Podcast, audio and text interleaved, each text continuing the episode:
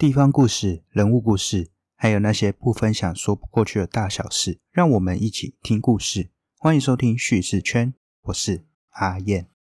呃，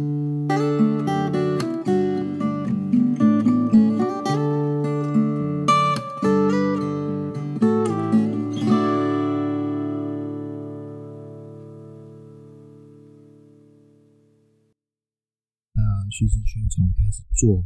节目到现在以来，我们介绍过非常多关于一个地方它自己的呃一些独特的风景，还有它本身的故事。其实大家如果仔细听的话，也可以听到我们很多时候都注重在就是我自己的家乡桃园。其实我做了很多有关桃园的桃园区这一块，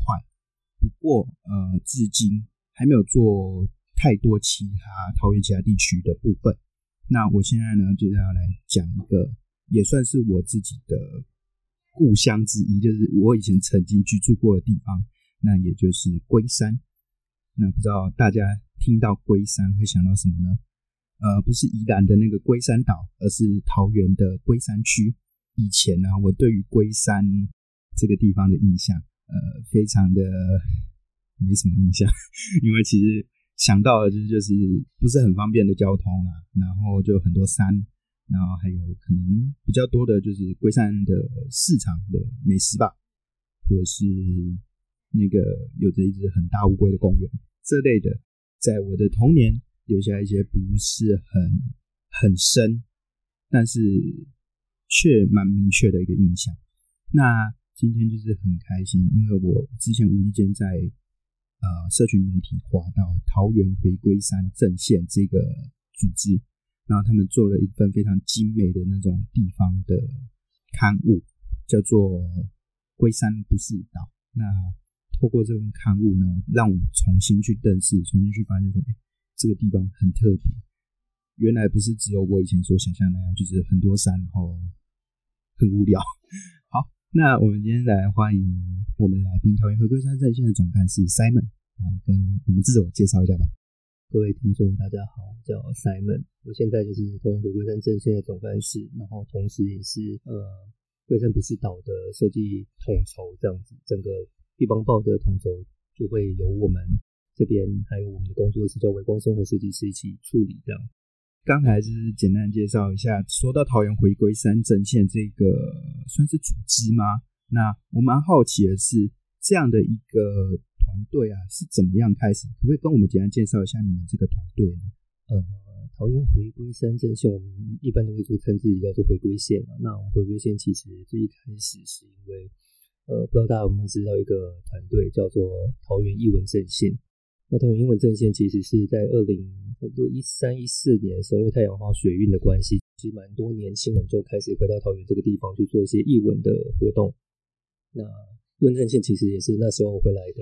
一个单位，只是那时候还没有筹组，像这样子。后来渐渐的就呃立了这样子的一个组织，然后他们在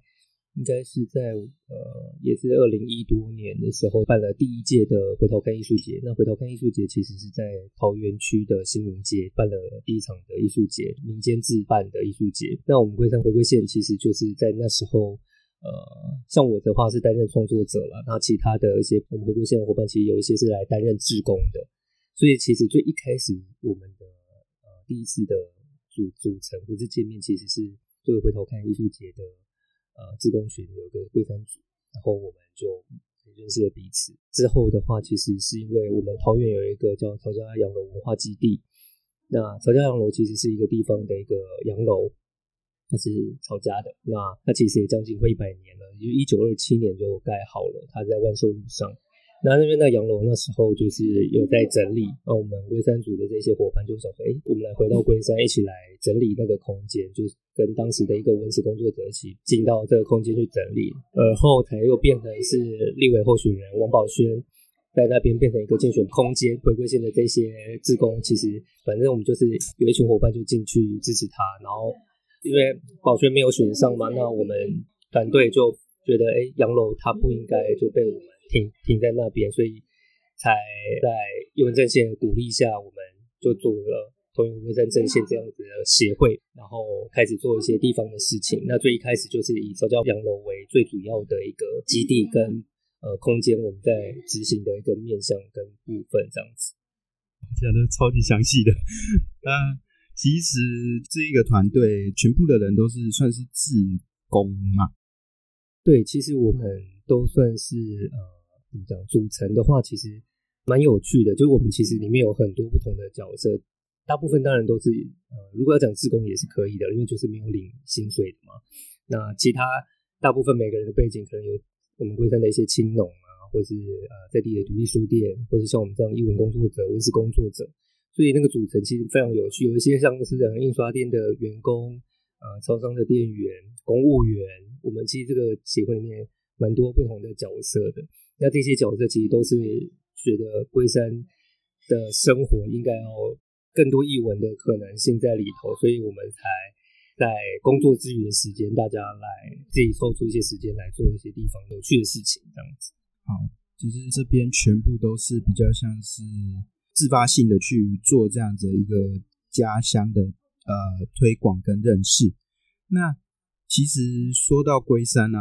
我想可能并不是这么多人对这个地方很熟悉啊。那是不是可以跟我们简单介绍一下龟山这个地方呢？龟山其实就我自己来讲，其实我自己也是算研究所回来才开始。重新认识这个地方，因为我其实小学一年级读完龟山国小一上一年级上学期读完以后，我就搬到后站区。我的生活其实从一年级下下学期到我的高中毕业，其实都在桃园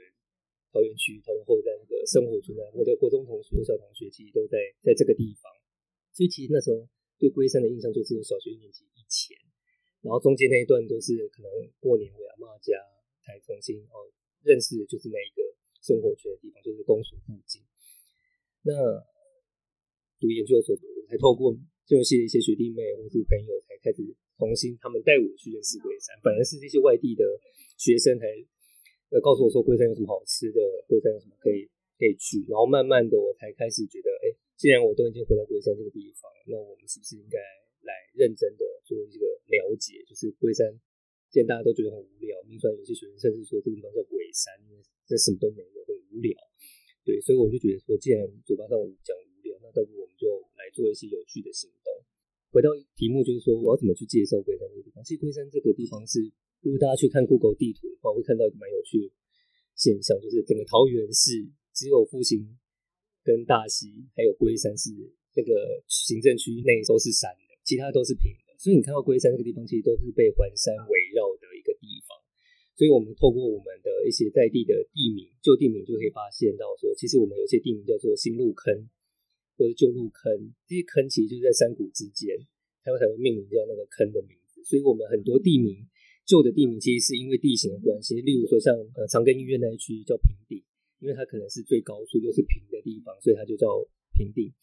所以，我们其实，在这样子的生活圈开始慢慢认识到说，原来我们的地名是跟地形是有一些关系的。那再加上我们的生活圈其实分了四个区域，那这个四个区域其实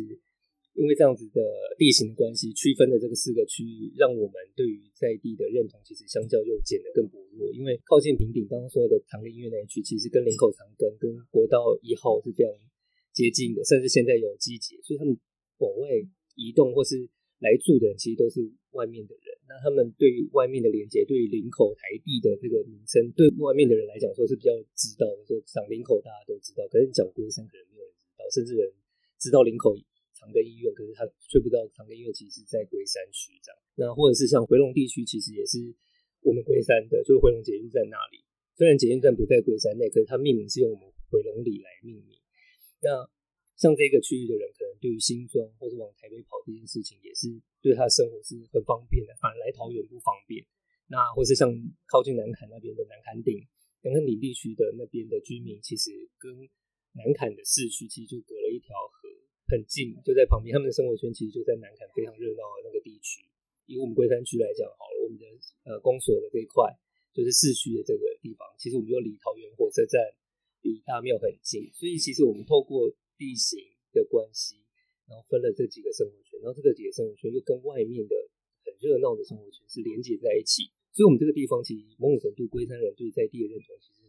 很薄弱，因为热闹的地方就在旁边，他们其实生活，你讲龟山可能大家就想到龟山岛，可是你讲像旁边南坎大家知道，讲林口大家知道，讲新庄大家知道，讲桃园大家知道，讲龟山不一定。龟山其实是一个因为地形关系去让这个地方对于在地认同其实变得相较薄弱。那我们其实也因为看到这样的原因，就试着想要去找您有一点形塑龟山的共同的一些印象也好，或者到底龟山它应该会是长什么样子，这是我们想要做的事情，这样。哦，那因为其实我们都还没吃早餐，所以等一下就是可能会听到一些吃食的 ASN 啊，请大家多见谅。就是啊，因为这一次我们约的地点啊，我本来是想说，我们是不是要约在一个桃园龟山交界处，可能就是像是桃园龟山相交的那个虎头山那一带的。然后后来想说，还是 找个比较能够好好坐下来讲话的地方，所以呢，最后决定在呃一间咖啡厅里面。那当然，咖啡厅就会有很多人，所以就是如果有各式各样的声音的话，嗯，我尽量会修掉呢。大家就请多包涵。其实刚才有提到这个点，就是说龟山它是一个蛮适善的区域，包含说像是南坎，然后比较靠桃园这一块嘛，然后比较靠林口啊，比较靠新庄那一块，那就会造成说，呃，这四个地方之间的交集可能没有到这么高。可能对外地人，甚至像以前住过本地的人，像我自己来说，我就会知道，我就发现，哎，原来林口 它其实是有部分是龟山的，呃，还有像是说，哎，龟山有在南坎这个地方，然后或是说回龙，哎，竟然也算是龟山的范围。那其实这也是在我大概近期才发现，刚才有提到说，哎，用旧地名这个地方来发现说，哎，其实这边的一些地形的特色，刚才有说像是。呃，什么坑嘛？那我自己以前是住在龟山的林顶里，这也就是一个是明显的一个山的一个名字嘛。那那个时候，那个我阿妈家也是算是在半山腰，对，是在龟山各处，你都可以看到各种山。那由这样的山造成了彼此人们之间的一个比较一个离散的状态，但同时也形成了各自独特的一些文化的一些特色。好。接下来我们就要再问啊，因为这样子，所以你们开始进行一个龟山的文史的研究的再发现。那其实，在这样的一个地方文史的再发现呢，还有让人发现的过程中，你们印象深刻的事情有什么？可以跟我们分享一下吗？因为我们刚好在二零应该是一八一九年的时候，有拿到呃龟山区公所的人文课的一个就是地方田野的计划。那我们在透过这个计划，我们去做了很多地方田野调查的一些事情，主要就是希望可以找到更多、挖掘出更多龟山的一些在地有趣的文史故事也好，或者在地的一些早期的生活场景样貌也好。那其实我我们就认真在讲说，其实我们可能对于一开始的龟山，其实有一些呃比较浅、比较薄的印象，例如说可能龟山有煤矿山的煤矿，龟山早期可能有砖窑业，然后。龟山的呃市区以前的生活场景的样貌大概是怎样？其实都是一个比较浅薄的一个状态，因为真正看得到一些历史的呃文化资产，其实都也消失的差不多了。因为龟山其实相较是一个可能三十年前、四十年前就已经开始慢慢的在往对工业化，或是现在真的整个都市化的状态下来，所以其实移出了很多可以看得到的一些文化资产的东西。就我自己最印象深刻的这件事情，有一个就是主要是因为，呃，我妈妈其实是大庙这边的人，就我妈桃园区人，她从小住南门市场，后来住大庙后方的永安街上面，然后以前他们家做理发厅的，那他们家的生活其实相较是一个比较好的。样貌，我妈其实有介绍我们一个龟山，她在地的一个朋友，就是她的朋友，然后年纪是跟她同岁数的，她是住在平顶那一区，就是林口长庚那里。那我觉得很有趣的就是，其实他们在讲他们年轻时候的生活场景，其实是完全不一样的。就是我妈妈在市区的生活是很很现代化的，很当时可能周围有所谓的滑冰场，有那种类似的西餐厅，很多电影院。可是你在听同一个年纪的在龟山平顶那区的人，他的生活是务农，他要牵着他们家的牛去去吃草，他要去帮忙家里就是采茶，他要去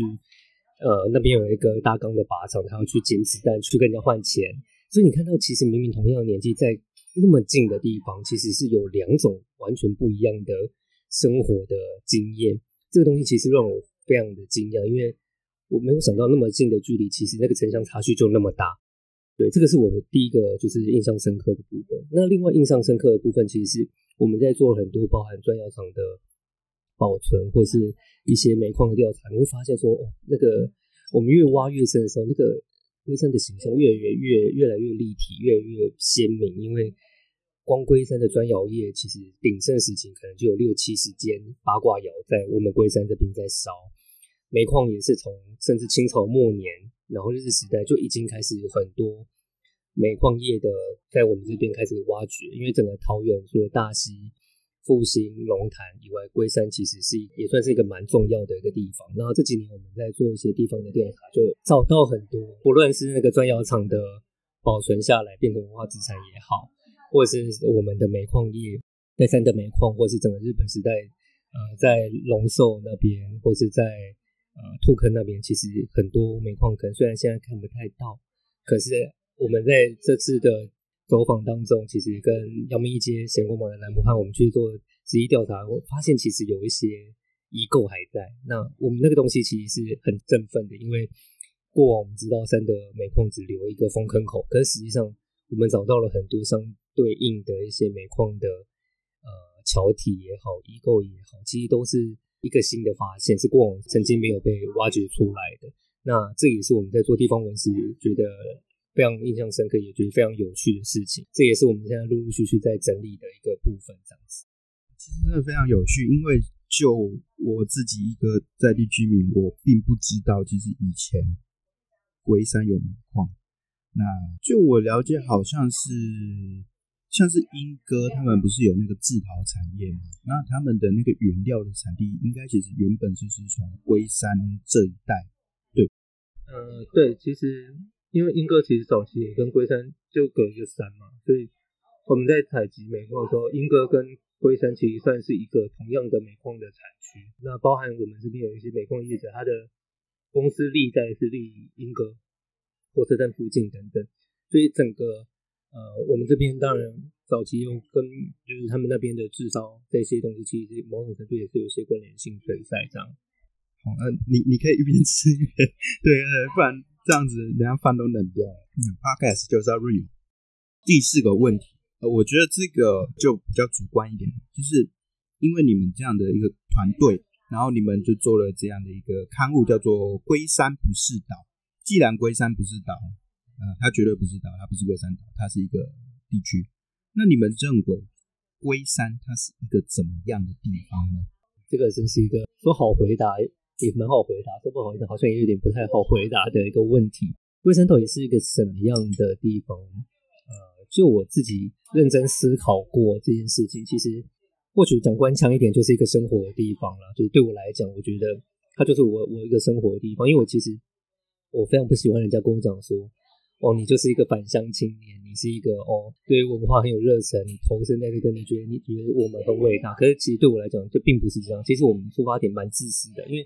为什么讲自私的原因，就是我们在做的事情其实都是为了我们自己的生活。我希望我的生活环境里面有书店也好，我希望我的生活环境里面有什么样子的很棒的公园，很棒的我出来的地方可以看到什么文化，在我的生活当中。这全部的出发点都是为了自己，并不是为了整个龟山的民众。对，所以我觉得龟山到底是一个什么样子的地方？其实我希望它变成是一个营造成是我希望我可以生活在这个场域是我很喜欢的。如果讲另外的面向的话，其实刚刚有提到，其实龟山的地形的关系，就是我们龟山很多浅山嘛，很多礁山，很多就是这些山组成，然后所以我们有茶茶的产业，我们有很多坑。其实早期对这些东西其实是不太理解的，就是不像好像就是一个很无聊，像你刚刚提到交通不是那么方便，然后距离是点到点的距离其实蛮远的，因为山的关系，所以我们可能有些山村，有些离散的一些状态。可这这几年我们因为做了煤矿调查，我们去爬了很多龟山的山，我发现说龟山的山真的是很屌，就是很赞。因为你可以从不同角度看到整个台北盆地，可以看到一零一，可以看到很多就是不同的景色。然后那个山其实你可能需要跑到大溪到复兴才可以走得到的地方，可是你却在龟山就可以看到那么棒的，在可能几个小时内就可以走完这个呃焦山的一种状态。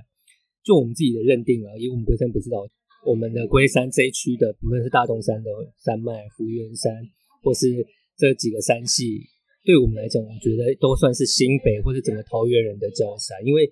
它其实是一个很适合在呃当天其实可以走的，甚至我们的大东山还是小百岳，对，所以对我们自己来讲，龟山的山这件事情，慢慢转变成并不是一个呃隔阂我们呃。帮我们在地的居民做离散的一个状况，反而是一个连接我们在地人生活的一个生活场景的样貌。对，所以以自然来讲的话，我觉得山这件事情就不会是一开始比较负面，说哦，因为山的区隔让我们生活圈分开，然后在地人对于地方不认同，反而会从另一个角度来看，说山有没有可能变成是我们在地人认同的一个方法？那。另外来讲的话，其实除了生活，刚刚讲到生活这一块，其实我们龟山有很多独立书店。我们龟山总共有三间独立书店，对，除了我们楼下邻居新香洞书屋以外，像平顶那边就有两家，一个叫做贝斯书房，那另一个是呃古物时光吧，就是一个在大楼里的。那他们这三家独立书店都有各自的，因为毕竟要独立书店嘛，老板都有他们自己的想要经营的面向，所以其实龟山是一个慢慢的，我觉得在生活。在无论是译文这一块上面，其实慢慢有些起色，然后很多有趣的咖啡厅也在龟山这边开始经营，然后有一些译文空间也开始在这个地方投入一些资源。我觉得这个东西对我来讲，慢慢龟山开始有一些比较有趣的转变。甚至阿燕这边有提到嘛，就是我们龟山有个乌龟公园，乌龟公园现在其实也重新整修，变成是一个共融式的公园。我其实蛮喜欢的，因为以前的公园是就是它一直都叫中正公园嘛，那。它以前其实就是一个很旧的公园的形式，有凉亭，然后看起来就是阴森，因为榕树很多，然后其实都很阴暗这样子。可是改成公园式的状态，其实我非常推荐大家去走走，因为我觉得真的超棒。我甚至觉得之后如果我们要办活动，我也希望那个乌龟公园便是我们可以办活动的一个场域，让大家可以体验龟山生活的一个样貌这样子。大概是我们认为龟山这几年我们在地方做呃整理、挖掘、爬书。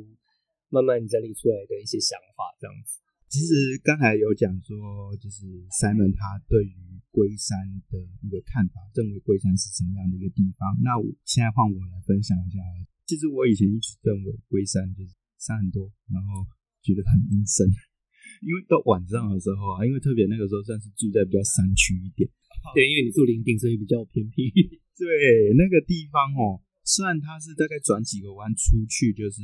万寿路二段，就是那种超大的马路，但基本上给人的感觉还是觉得就暗暗的很阴森。然后有时候家里莫名其妙会出现那种超大只的蜈蚣之类的。但是到现在嘛，因为随着自己不断的去对地方有更多的认识、更多的发现之后，像刚才有提到龟山有很多很厉害的山，那我就会想说，哎，那我是不是有一天可以再去？这些很厉害的山上走走看看，像就我所知的，像大洞山好了，这边的那个景致是非常的美丽的。还有啊，当然除了刚才讲这个山的部分之外，现在因为一些在地人的一些重新的去发现、去努力呢，那我会觉得这个地方开始从一个阴森无聊，然后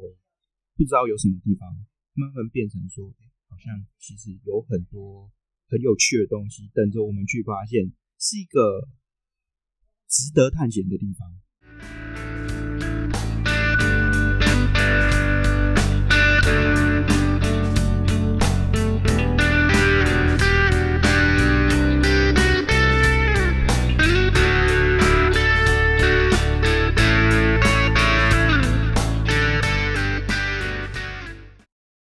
就这样讲，值得探险这件事情，那。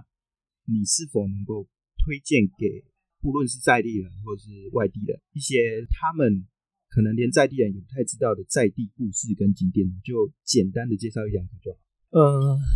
这题其实相较非常难啊，因为我们自己在，我相信大家应该知道龟山就有几个面向，那大概会是龟山可能是工业区，龟山有顶口长庚，然后龟山有呃龟山眷村故事馆，龟山有县光二村。大部分都是跟眷村有关的内容，因为文化局的政策的关系，其实我们龟山眷村故事馆跟县光二村其实算是除了那个中立马祖新村跟大溪的太湖新村以外，其实龟山算是文化局在投入眷村文化的保存这一块，算是一个重要的一个场域。对，所以其实很多人认知到就是眷村文化。对，即便我们的眷村其实在这个桃园来讲。还是会比中立少，或者对其他地方。可是因为我们保存下来的空间其实是比较多的，这些其实都是对外地人来讲比较能知道说哦，龟山有的东西。那龟山到底有没有什么一些比较连在地人都不知道的一些景点或故事？其实就如我刚刚讲的煤矿或砖窑好了，我们刚刚提到嘛，其实大家只知道，就算连在地人也只知道龟山三德煤矿的封坑口，可是他完全不知道其实。我们光调查这个地方的煤矿，我们那时候整理资料整理到超超疯，就是我不知道大家对于整个这样子的产业有没有一个认识，我大概就讲一下，反正它就像是一个交易，我这个煤矿可能到某个时期可能会卖给另一个人，所以卖给另一个人，他的那个矿区可能又会有一些变动，所以我们那时候在整理的时候，你会发现说那个买卖这件事情，你会发现有很多不同人买，然后很多不同的单位进来，然后挖了很多不同的地方。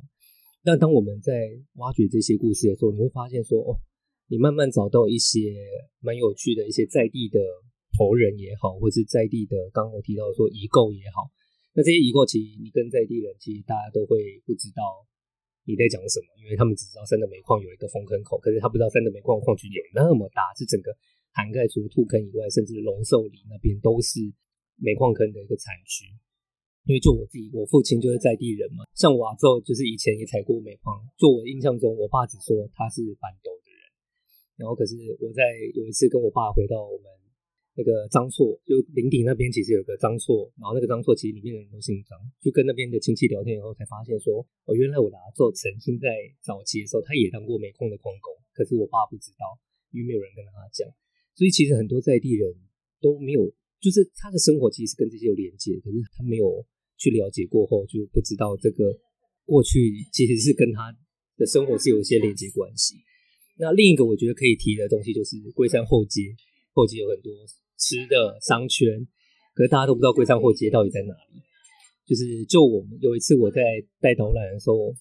我在市场经过，因为刚好曹家洋楼是在后街的尾巴，我在走那条世界的路的时候，我就跟大家介绍后街其实是长一个 V 字形，可是。我们在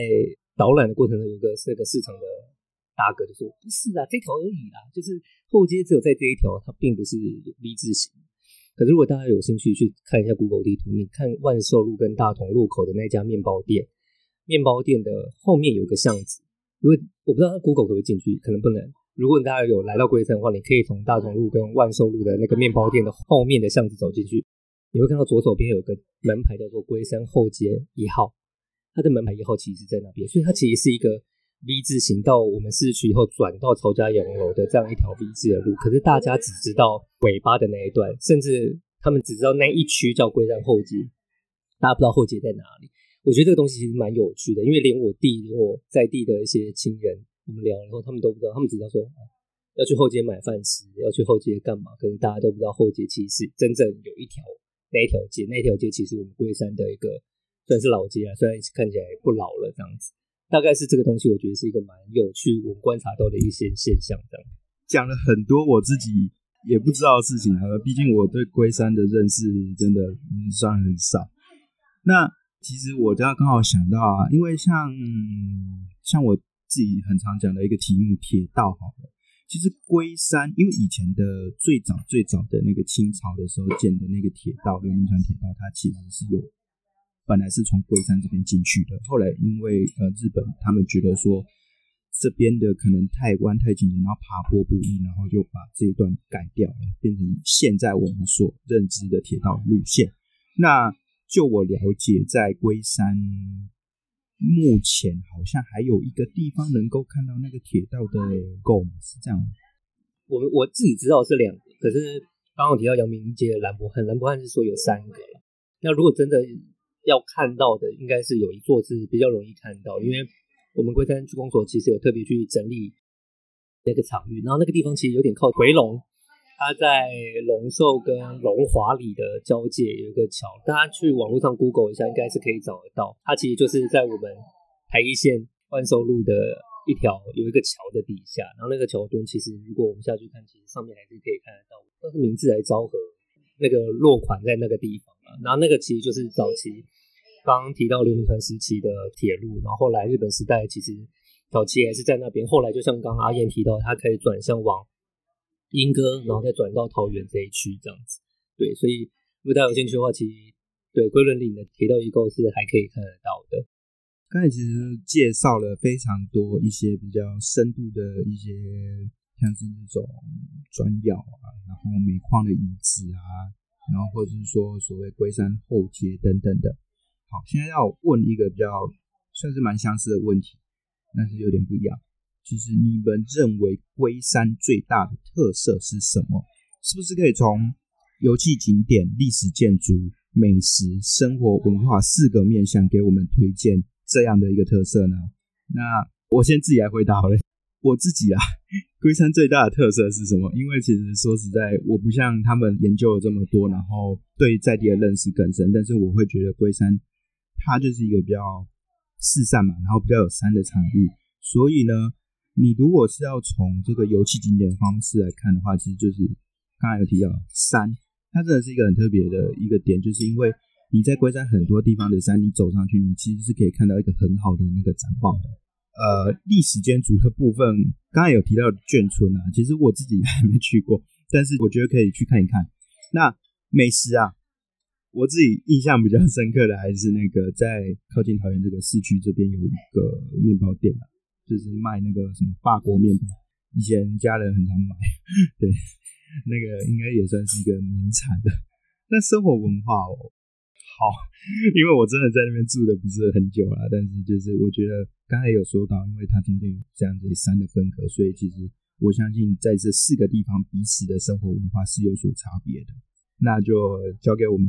在地研究比较深入的那个 Simon 来跟我回答。因为刚刚的阿燕这边其实有。就是分享一些他在小时候在那边生活的一些印象跟记忆。那我自己就是可以再补充一些些我们自己这几年做一些地方的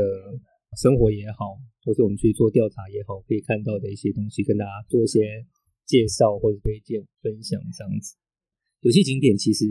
就刚刚提到的说山嘛，就是大洞山这些，其实是我们公公所那时候推荐就有六条龟山的，就是。步道是可以去走的，甚至我觉得应该还会有更多，可是就是要慢慢把它给整理出来。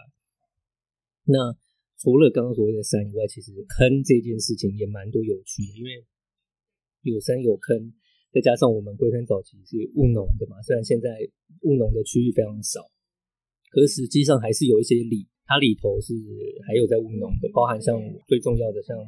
枫树里。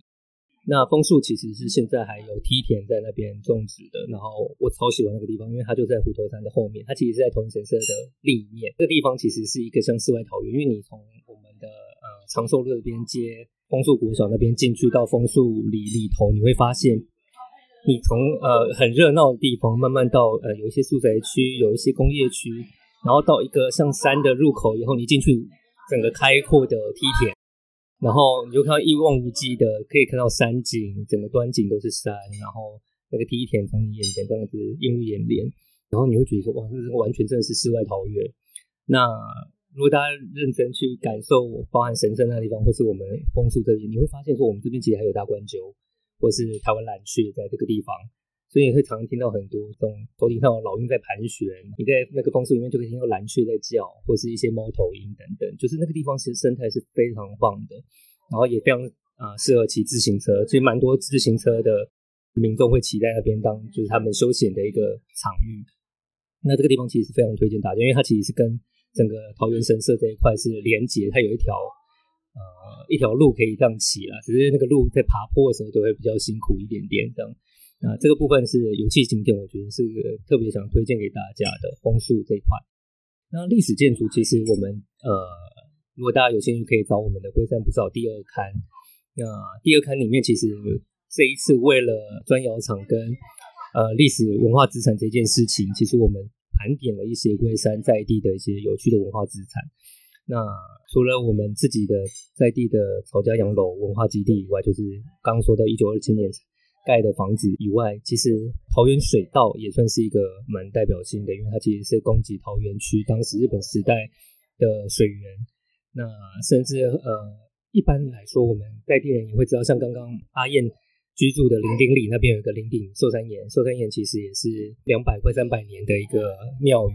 呃，平顶地区刚刚说的砖窑厂，然后那边其实有一个静字亭，那那个静字亭是整个桃园六个静字亭之之一啦。那静字亭的话，其实如果大家知道，其实大部分都会在客家的聚落才会比较容易看得到。那为什么会在龟山？其实因为呃，这个前情提要就是桃园其实会常分所谓的南桃北桃嘛，那很多北桃都会说是比较是闽南族群，南桃大部分都客家族群。可是，其实，在北桃像龟山这个地方，其实很多是被腐老化的客家人，所以他们其实是讲台语的。可是他们的祖先其实是客籍的。那像我阿妈本身，她是做卤煮，他们就是已经腐老化的所谓的招安客。对，那他这边其实像刚刚我说的那个平顶那边的那个土地公庙里的那个静字亭，它就是我我认为是早期客家族群在那边生活的一个痕迹啦，就是还留着。所以你看那个。新的金字体上面还会写说哦，昭和十年盖的，可是新的他们盖完以后就把旧的那个牌拿到新的这个放上去，就上面就写“圣基”两个字这样。所以其实我们自己在做很多在地的这样子呃文化资产，其实慢慢也开始盘点出哦，原来其实龟山有蛮多有趣的文化资产，虽然很不显眼、很不起眼，可是它其实慢慢点出来，你其实也发现说哦，也蛮多的了。一般我们可能早期就认为啊，龟山就是。已经开发差不多了，该产的都产平了，都变成新的。可是实际上还是有一些小小的东西是留下来。那我们其实也希望开始努力的把这些盘点出来，让大家可以知道说，原来龟山过去的生活痕迹是这样子慢慢被建构起来，而不是完全没有脉络，好像现在都市化的样貌，而是让大家对于地方认同，可以从过往的生活开始，就哦，原来早期龟山人除了刚刚说，呃，我一开始在前面跟他闲聊的时候提到龟山的龟伦族。龟伦族到后来的这个日本时代，或是现在的一些状态，你就会发现说，其实龟山有蛮多有趣的。那题外话，像我们的新任理事长就是枫树里一个好丰富的农家青农。那前任理事长就是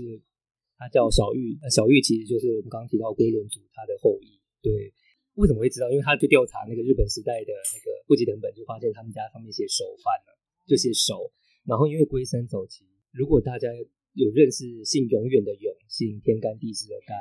姓傅，姓科，只要是龟山傅科，其实只要是龟山，很大机会都是兵部族。永干的话，一定都是我们龟山在地的兵部族后代这样。只不过他们都已经汉化了，没有任何的资料、史料、衣服、文化，全部都没了，对，就比较可惜这样。可是这都是我们在慢慢整理的时候才发现，说哦，原来龟山其实是一个蛮。有厚度的，我觉得相信全台湾各地都都是有相同的，只是需要大家花一点时间去做。对，那这个可能就是比较生活文化、历史建筑这一块。那美食大家非常喜欢的一个部分，刚刚提到的就是金时代的一个软发嘛。那我自己是住公所那边，我从小就住市区啦，就是我就是市区的后街的小孩子。那我因为我现在也是住在那个区域，所以我的生活圈大部分都是在那个地方。那那边其实像辣食堂。然后或者是像最近起来眼镜女孩、东东咖喱，或者是呃我很爱吃的那个维琳娜，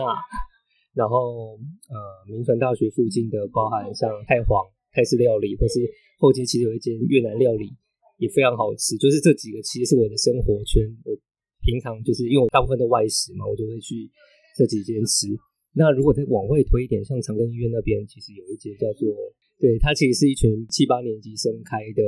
一个便当店，叫叫什么月月什么食堂的，如果大家有兴趣可以查一下。对，然后还有一些咖啡厅，像旧路那边就是中央造币厂对面有一个叫纯纯咖啡，然后或者是在长庚那边有一个叫做露露咖啡，这两个就是非常有特色的咖啡店，我超级蛮喜欢去那两间咖啡店去耗时间。那纯咖啡是后来。在桃园区这边又开了一间大人的咖啡，那大人咖啡其实蛮有趣，它就是开下午四点到晚上十二点吧，十一二点，那就是专门除了咖啡以外，它也卖酒。对，所以我觉得慢慢的有一些蛮有趣的美食特色跟文化生活在龟山建构起来，我觉得这些东西都是很值得大家去去找、去生活在这个地方才可以体验到的部分，这样子。刚才分享的东西非常的丰富，我在想，刚才有提到的这些点，或许我们可以用一个 Google Map，然后去把它点出来，然后再分享给大家。哎，不过我有一点非常的好奇啊，就是因为以一个外地人来说啦，他今天如果想要到龟山，假设他没有开车的话，那他要怎么样会比较方便，能够到你刚才说的这些地方去走走看看？我们都说这个叫做龟山的优点，也是龟山的缺点。先讲缺点啊，就是龟山缺点就是说啊，好像现在很多国道一号，很多机捷，包含。还有是一般的台北捷运火车站，某种程度其实都在龟山的刚好边边的地方，然后啊，包含国道二号也是。那这些其实都是让龟山人其实往外移动是非常方便，所以会很多外地人搬这边住，原因是因为他可能到新北、台北工作，他就搬来龟山住，房价可能没有台北高，可是他这边可以住，然后到台北又距离不远。对，那这对我们来讲就是跟龟山可能是缺点，因为。往外移动的速度非常快，所以在地人对于地方的认同就会很很薄，因为他这个地方对他来讲就是一个睡觉的地方。对，那优点就是它其实很好到，因为以我一区一区讲好了，靠近市区这边好了，你其实是可以搭火车到桃园火车站嘛。那火车站，因为我们现在整个桃园都有 GO GO 楼可以骑，呃，就是 GO 楼的那个对 GO Share 可以骑嘛。那有 GO Share 有 U Bike，然后有公车都可以到呃我们龟山市区。如果你用步行的也是可以啊，从我们今天走到市区，其实我也走过差不多三四十分钟就是当散步慢慢走过去也可以。如果以市区来讲，其实火车站就是一个很好抵达的部分。那如果要到呃，你可能比较远一点点，你可能可以搭客运，可以到长庚医院那边有客运站嘛。那长庚医院下来，其实有一些公车可以到像刚刚我们提到的枫树也好，或是你搭季节往体育大学那边，可能也可以看到像我刚刚说的专药厂保存也好，我或是整个。呃，那边也会有 U bike 可以骑。对，那如果你是从台北来，你可以坐到回龙捷运站，然后回龙捷运站那边有公车可以往龟山。对，所以其实如果你今天没有开车来，某种程度都算是好移动。那只是你到龟山这个市区内，你要怎么在呃龟山市区内去移动这件事情，可能的确就会有一些些呃难度。这个东西也其实我们正在努力想要跟公所或者跟市府去反映，说到底。有一些很不错的一些公园，比如说山也好，或什么，其实以龟山来到那个登山口，其实相较真的不方便，所以很多人都是从树林莺歌那边上山。那少部分人如果自己开车、骑车，才会从桃园的去登山这样子。不过，如果你有机会可以到在龟山内的话，其实我相信移动在市区移动是不会有太大的困难。可是，如果你要往郊区一点点，可能就会。需要思考一下，可能用什么样的方式移动会比较好。这样，那这个部分，因为我们自己都有摩托车，我我们现在也在研究了。题外话，因为呃，我们自己回归线其实也因为这样子的原因，呃，在某一年我们办了一个所谓的免费市民公车导览龟山，所以你你其实可以看到，呃，那条四条呃市民公车的路线，其实就可以到呃我们想要去的点，包含呃神社也好，灵顶庙也好，呃所谓的三德煤矿也好。枫树里也好，其实都会有免费市民公车可以跑得到的地方。所以如果大家有兴趣，其实这几条免费市民公车，大家也可以去参考。就你可能到一个比较热闹的地方然后，再转免费市民公车去这些点，然后只要留意呃市民公车的班次，你应该就可以在这边至少我觉得玩一天绝对是没有问题的。对，刚才就是就是提到这样交通的部分。然后其实龟山有很多的值得去走的景点啊，还有山林的部分。那我这突然想到说，像是新北，他们其实也是有很多那个山林环境啊，他们在推这种呃焦山浅山的这种旅行。那我相信之后就是在桃园这边，应该也可以更呃努力去推广说，哎，这个焦山浅山的这方面的一些呃一些交通的接驳的规划啊，或是这样的一个行程的规划。那绝对是很值得，不管是你是在地人或是外地人，都可以来这边走一走，然后更认识一下。我补充一下好了，因为我们刚好去年的时候，我们知道桃园像虎头山是虎头山风景区嘛，其实大洞山那边在去年底其实呃市府那边观光局也在把它划设成大洞山风景区，所以整个龟山其实会有两个，像虎头山跟大洞山风景区在龟山里头。那我相信变成风景区以后，交通上应该就会。有在改善了，因为你毕竟要把它推成风景区，然后你也希望更多人可以去走这样子的前山。我相信市府在这个努力上应该会呃有一些琢磨了。对，好，那最后最后问了那么多，那想请问一下，你们未来啊，就是除了哎做这个龟山不是岛的这个刊物之外，还有什么样的规划呢？我们回归线真的是一个很 chill 的一个单位，就是 我们都说我们龟，因为我们叫回归线嘛，我们又说我们是龟山的，然后。其实我们都会觉得我们自己很龟啦，反正我们就慢慢来。就是我们其实比较不像草托邦或是一些其他的单位，他们蛮积极的。虽然我们也积极，可是我们我们其实应该讲说，我们的态度上会比较是大家比较有压力的进行。对，所以像回归线在接下来的呃计划里头，其实呃最基本的，包含像刚刚说的龟山不赤道的刊物以外，可能潮江养龙的开门日啊，办一些小小活动纪录片。然后或者是带一些民众导览，基本上我们都还是会办。那有没有比较有趣的一些行动？其实我们都是且看且走了，因为毕竟我们协会也不是盈利单位，是非盈利的。然后，呃，写政府补助，其实我们也会看说到底有没有觉得很值得我们去写，适合我们的。我们其实也不希望为写而写，因为我觉得这样子其实消耗的是我们自己团队内伙伴的精神、心力也好，就是会变得很疲累，因为大家都是。工作之余，在花假日、花平日的晚上去开会去做的一些讨论，所以，呃，你说接下来我们有没有什么样具体的行动？其实我们都还算是且看且走。那至少我们可以确定的是，因为我们跟龟山在地的其他的译文单位，像谢关二村的驻地单位也好，龟山眷村故事馆的现在的驻馆的单位也好，或是我们隔壁邻居桃园 Another 在做一些可能桃园的一个。推行销推广的一个设计单位也好，或是像我刚刚说的好风物青龙，我们曹家洋楼的像我们回归线，我们文光生活设计师，我们的丽新香弄书屋、贝斯书房这些在地的一些译文团队，其实我们平常密很密集的在联系。那我觉得那是一种生活的感觉，因为我们好像就是偶尔就会聊聊，说不定就会临时跑出一些什么新的火花，我们就做了那件事情。所以你说具体的行动，我觉得没比较目前还没有一个很明确的说今年会做什么。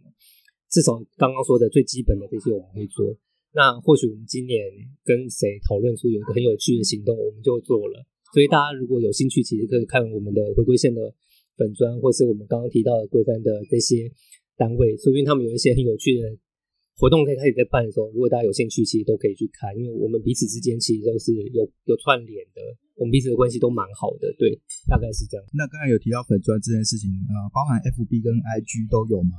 那我们是要怎么样才能够搜寻到你们的粉砖呢？FB 的话，可能要找桃园龟山阵线，就是就是如字面上回到龟山这件事情。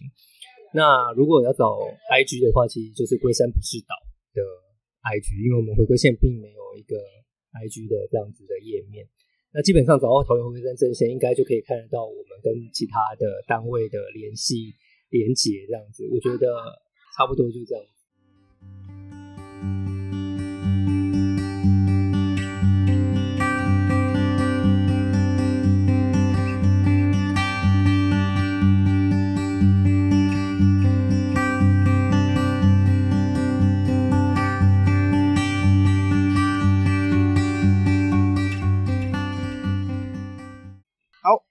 那今天真的是非常丰富的内容，竟然录了快一个小时。我希望能够在两三天内把它剪好的。近期其实我们会，应该说这一两个月啦，几乎每一个礼拜都有访谈的来宾。那不管他是分享自身的故事啊，或是在地的故事啊，或是一些旅游景点推荐，那我觉得都非常的丰富。那希望大家能够都持续的收听这样子。好。那其实我每次访问呢，都会就是送给访问的对象一句话，就是我自己去看过的话。那像我今天送给桃园回归山镇线的人们的这句话呢，其实就是出自于呃作家吴明义他在谈摄影的这本散文嘛，里面就是这本叫做《浮光》的书里面的一句话。他说呢，呃，风景和街道不是风景和街道自身。那风景和街道是你所愿所能认识的风景和街道。那认识就是一种爱，而爱需要时间。那其实我觉得这句话蛮适合用在不论是呃这样的一个在地去重新去认识自己故乡的一些人们，或者是任何人啊。因为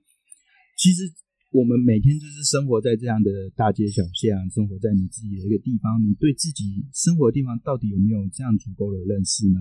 那这样的认识其实就是出自于你自己对于自己的家乡有多少的爱，对于自己所处的这样的环境有多少的爱。那这样的爱是需要的时间去培养出来，你需要去慢慢的去理解、去走过、呃，去研究。那我希望就是不管是谁，大家都能多多去了解自己所住的、所生活的这样一个地方，不管它今天是你自己的家、你的故乡、你的工作的环境等等，其实都好。我想对我就插插一下话，因为我不知道这个好像是你的结尾，可是我觉得我很想要回复你刚选的这这句话，因为其实我那时候在就是他给我看访谈访纲的时候，我看到这句话，我就觉得很惊讶，就是怎么会？怎么会选这句话？因为这句话其实蛮贴切的，在形容回归线的一个状态。因为我们自己常常在对外的分享，可能对大学生也好，或者对高中生、对小学生也好，或者对一些社区民众也好，关心龟山的人也好，就是其实我我觉得这句话本身就真的是代表回归现在呃对外的一个传达上传达讯息了。一第一个就是街道，刚刚有提到所谓的风景跟街道这件事情，其实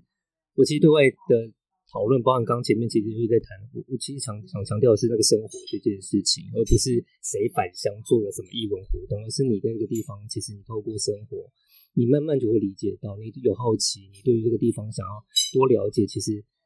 你就是那个生活场景的一部分，这样子。那你所做所做的选择，所做的任何行动，其实都是在行塑营造那个生活环境，而这样子的行作过程，那个生活过程，其实都是需要时间。这也回到刚刚我提到说回归线其实为什么很慢？我们都说我们自己很龟很很慢，其实慢其实对我们来讲也不会很有压力，我们就觉得反正就慢慢来嘛。那因为我们在做任何事情的确就是需要时间，爱也是需要时间。刚刚提到的这件事情，那这些时间其实对我们来讲就会觉得，我觉得也没有说批判或是觉得他们这样子不对或什么，因为每个人他在天时地利人和的状态不一样，所以他们的进程会不太一样。那对我们龟山来讲，我们其实没有强求那样子的进程，我们其实是反而希望大家在生活之余，轻轻松松的，透过时间慢慢的累积，透过生活，大家把自己的事情做好。就是我们团队内的伙伴，青农就是他是务农，他可以在务农区做一些文化，或者是做一些环境的意识的传达，办一些活动，然后他把他的本业，就是把我们龟山的地景、稻田照顾好，你就会觉得这个场景是存在这个地方。对，所以，我我觉得这个时间这件事情，我也不希望，就是我们因为为了这个计划，为了回归线，为了龟山一文，我们要冲得多快，要让大家看到龟山，并不用。我觉得生活本身的时间，其实你就会让大家看到说我们在这个地方生活的样貌。所以，我觉得你必须要就是肯定阿燕选的这个这句话，其实是非常的精准我蛮喜欢对应到的，甚至我觉得我好像去有空跟我们楼下书店买了个浮光来看，说到底这句话其实。在这本书里面想要讲的内容又是什么？就是我觉得蛮有兴趣的，很棒，感谢感谢。好，其实刚才有提到慢这件事情，然后我就不要剪那么快，因为啊压力有点大。